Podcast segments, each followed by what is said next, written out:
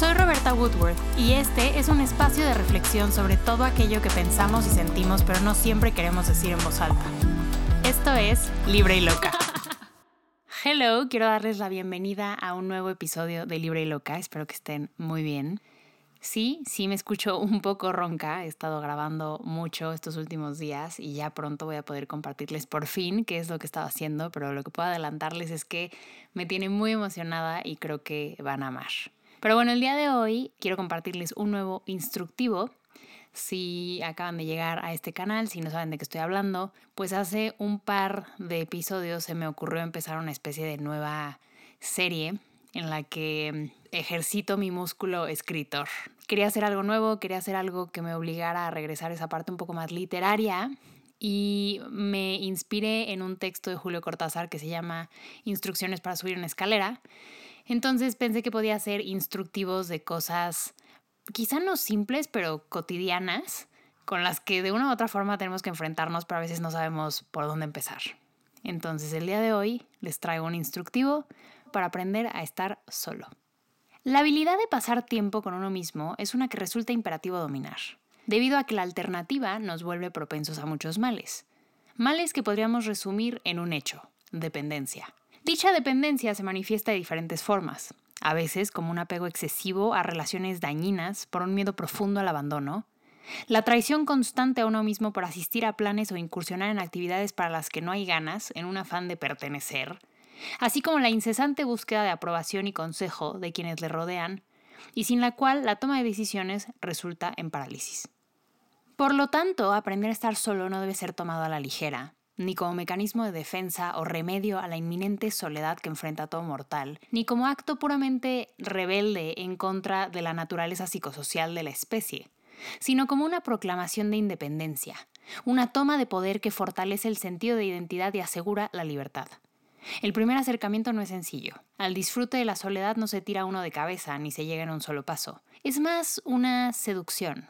Una seducción a uno mismo. Se trata de darse la oportunidad de conocerse. Concepto que parecerá ajeno o sin sentido para algunos que creerán que al vivir toda su vida en esa coraza que reconocen como casa en el espejo, ciertamente sabrán todo sobre el inquilino que la habita. Pero son pocos en el mundo los que alguna vez se dan a la tarea de invitarle una copa, escuchar, preguntar y conectar con el interior. Dicho esto, como primer paso se propone una cita. Un café, una comida o incluso una cena en caso de sentirse temerario, para sentarse y observar por primera vez todos los sentimientos y pensamientos que afloran, no como respuesta, no como inferencia ni sugestión, sino por sí solos respecto al ser y al mundo en general.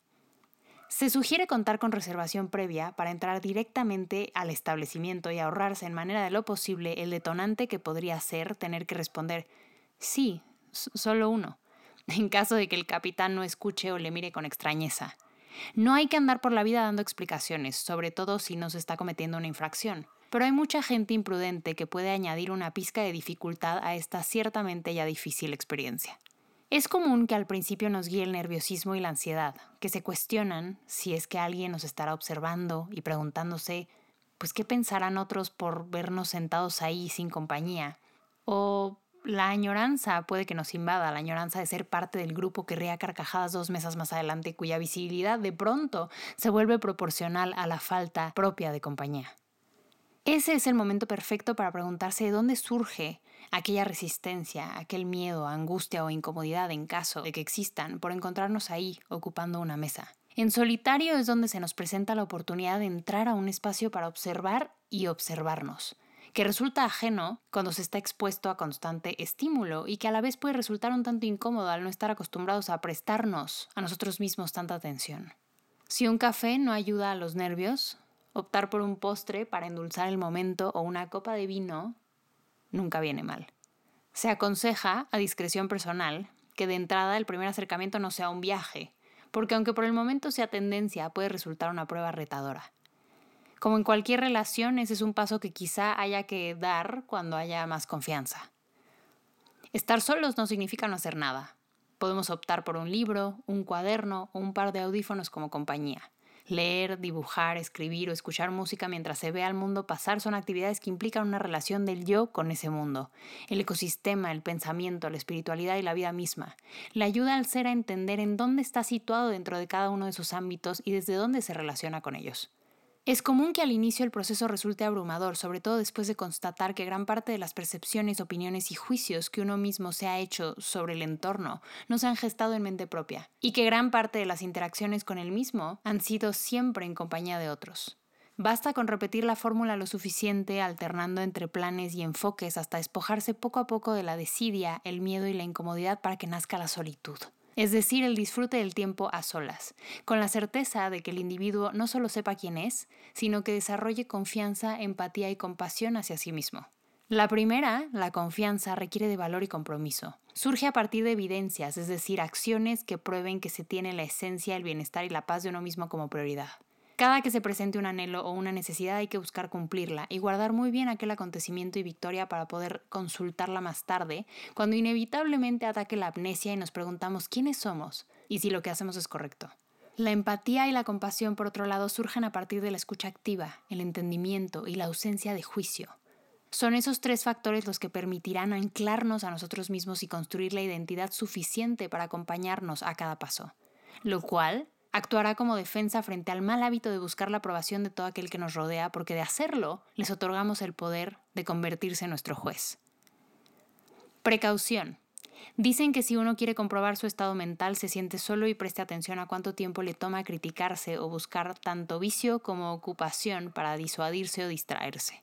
No es fácil convivir con uno mismo, ni cómodo, si no se parte desde un espacio amoroso.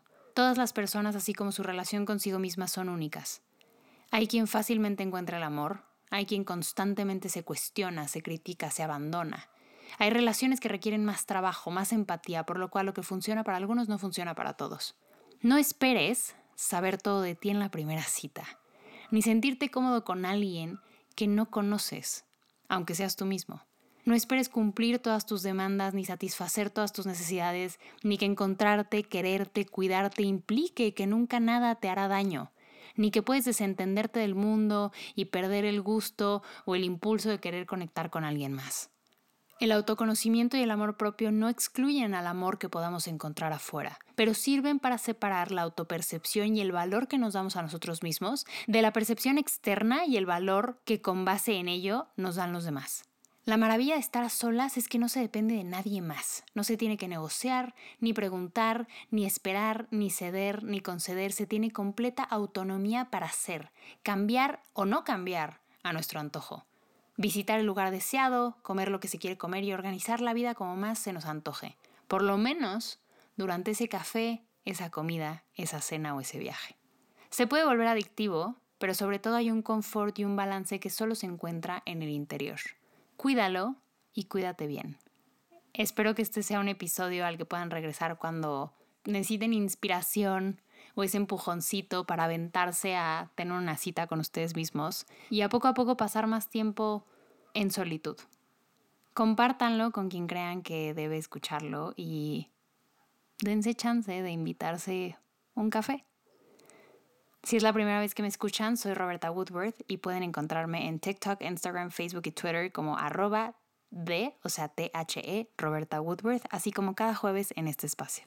Nos vemos la próxima semana. Bye bye.